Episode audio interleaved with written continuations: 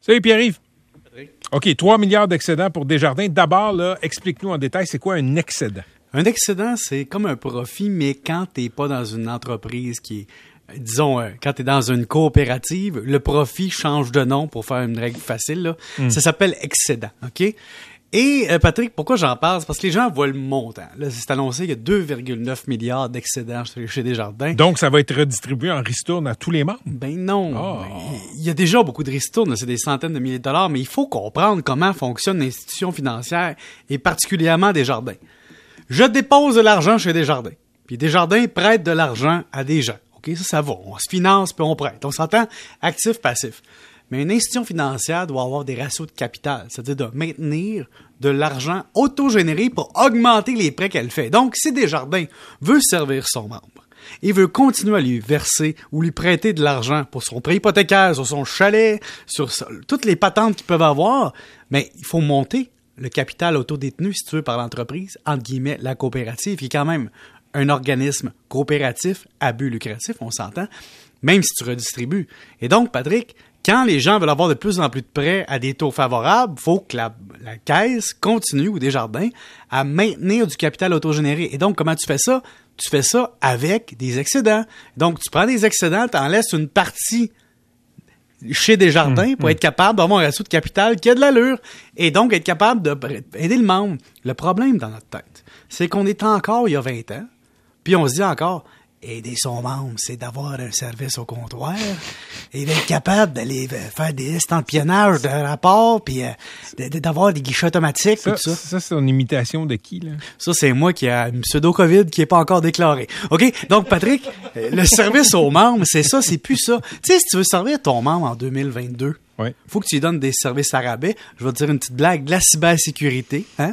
des systèmes informatiques. Tu dois lui donner les services électroniques sur l'application. Tu dois lui donner, la personne, elle veut plus se rendre chez Desjardins pour parler de prêt hypothécaire. Elle veut écrire en ligne quelque chose, recevoir un appel téléphonique, appeler quand ça lui tente, puis avoir une réponse, mais te pointer à la caisse en sortant de l'église. C'est fini, ça. Les gens me disent, oui, mais Pierre-Yves, pense aux personnes âgées. C'est quoi votre numéro de folio, monsieur? Non, non, mais c'est pense aux personnes âgées. Là, faut ramener une autre patente. C'est que les personnes âgées d'il y a 35 ans, c'est pas les personnes âgées de cette année. Je vous donne un exemple. Mes parents sont rendus à un âge vénérable, OK? Ça fait 35-40 ans qu'ils ont une carte de guichet. OK? Disons 35 ans. Ben, ils sont rendus à 78, 77, 76, ces gens-là. Et donc, les gens encore plus âgés, qui n'ont pas accès, disons, à tous ces services-là en ligne ou qui sont pas encore inscrits, ben, si le guichet automatique et dans le fond, un iPad avec de l'argent cash derrière, à quoi sert ton guichet quand il n'y a plus d'argent cash derrière? C'est ce qui s'en vient un jour. Et donc, ce qu'il faut se rendre compte, c'est aller prendre des selfies dans votre banque ou de votre caisse avec le guichet automatique parce que c'est les derniers que vous allez voir. Ça va disparaître, OK? C'est, les- on, est, on est face au dernier renouvellement de guichet automatique. Vous en verrez plus. Parce que là, les gens qui me disent, oui, mais avant, là, une résidence pour personnes âgées s'installait à côté de l'église, à côté de la caisse, puis à côté de l'épicerie. Mais aujourd'hui, c'est à, côté du centre commercial, Patrick, parce que dans le fond, Ben. tu peux bien donner des iPads à tes personnes dans les résidences avec de l'aide de tes employés. Tu plus besoin d'aller au guichet, tu comprends? Mais, mais euh, Pierre-Yves, c'est vrai ce que tu dis. Moi, il y a à peu près une raison pour laquelle j'allais au guichet jusqu'à récemment, c'était pour donner de l'argent à mon fils. là, là, non, mais c'est, là, j'y ai installé. Là, tu fais un virement Interact. Ben exactement. J'ai installé ça dans le téléphone, parfait. Et, et il y a, écoute, il y a deux semaines, je pense, j'ai pris 40 pièces au guichet, je m'en rappelle pas pourquoi. Écoute, je l'ai, je l'ai traîné jusqu'à jusqu'à hier. Oui. Hier, j'ai décidé de payer, c'était plus facile, là, longue histoire. Mais, mais on- on- on- j- j- là, là, maintenant, là, une des seules raisons pour laquelle je vais avoir du cash, ça va être pour le donner euh, aux, quêteux. Ouais, puis même là, maintenant, Patrick, il va y avoir les gens qui travaillent, disons, pas déclarés, hein, puis qui demandaient du cash. Hmm. Quand ça va disparaître, il va y avoir d'autres méthodes. Exemple, des cartes prépayées, prépayées euh, des cartes d'épicerie.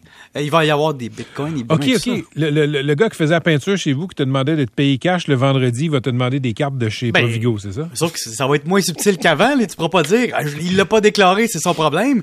Il pourrait te demander, donne-moi 1000 pièces de carte Costco maintenant. Pense-y, là. Une carte Costco, ben oui, tu ris, mais... Donne pas de truc, toi, là. là. Non, mais je donne pas de truc. Tu penses pas qu'ils le savent déjà? Il y a les Instachèques de ce monde pour encaisser les chèques quand tu veux ça passe dans le système bancaire régulier.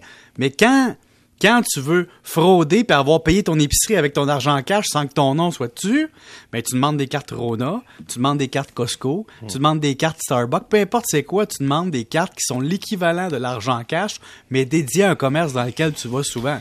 Et ça va être la façon pour tirer encore l'argent en cash ou l'équivalent Ben, de quelque temps. C'est pas mal moins intéressant On là, dirait pour que tu quelqu'un qui des- travaille au noir. Ouais, mais attends, oui, mais mettons que tu veux faire 10 000, OK, en dessous de la table par année.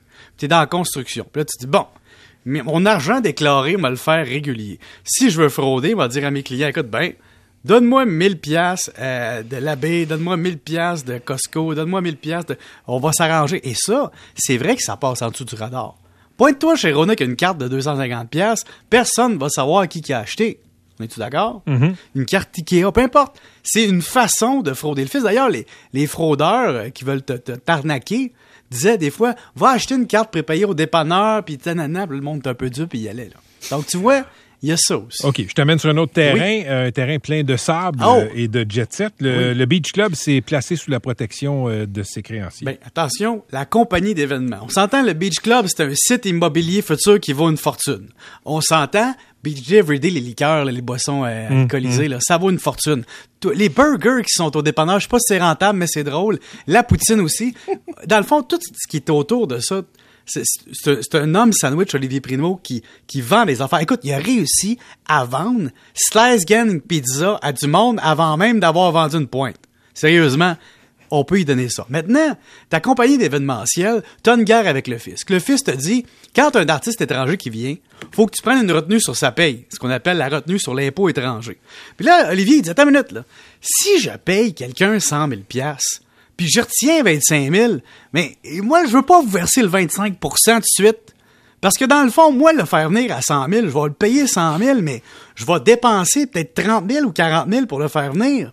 Et donc, je veux que ça, ça soit déductible. À la source, je veux pas te payer en avance. Et là, c'est une guerre fiscale. Alors, ce qu'ils ont dit, c'est qu'ils ont payé tout le monde, mais ils ont gardé l'Agence du revenu du Canada puis Revenu Québec comme créancier. Puis là, ils mettent la compagnie sans protection de la faillite, l'entité légale, la personne morale qui est indépendante de toutes les autres compagnies. C'est de même, ça marche la vie. Et donc, celle-là, t'as en faillite pour discuter avec Revenu Québec. Alors, quand les gens disent, c'est faux-né, il n'y a pas d'argent, attention. Il faut comprendre comment la business fonctionne. Le Beach Club, on s'en fout que ça fasse de l'argent ou pas.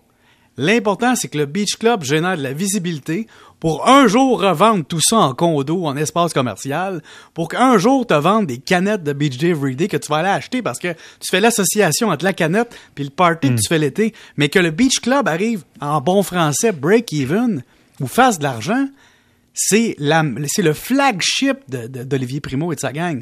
Il faut comprendre qu'il y a des partenaires probablement différents dans chacune des business. Donc, c'est toutes des choses indépendantes. Donc, même si le Beach Club faisait faillite, pensez pas que le reste des compagnies fait pas d'argent puis que c'est fondé ballonné, cette affaire-là. là. Je trouve que les gens, des fois, ils, ils font pas le parallèle entre le train de vie d'une personne, la santé financière de l'individu, puis la différence des personnes morales que sont les entreprises. OK, hey, euh, t'as une- t'as une voix un peu sexy. Ben, tu- Patrick, je vais te dire à quoi ça me sert. C'est que je suis en train de faire des auditions OK. pour vendre des paquets de cigarettes, tu comprends? Puis là, j'essaie d'être crédible. Alors, j'arrive, je dis, donnez-moi donc un paquet du Maurier régulier, s'il vous plaît. Hein, ça- c'est- Est-ce que c'est crédible? T'as un C'est- petit quelque chose de Claude Ouais, Blanchard ouais, aussi. ouais, Il est trois heures, on ferme, essaye là, ouais. Il est trois heures, on fait. OK, bye. Salut. Vous autres, l'argent cash?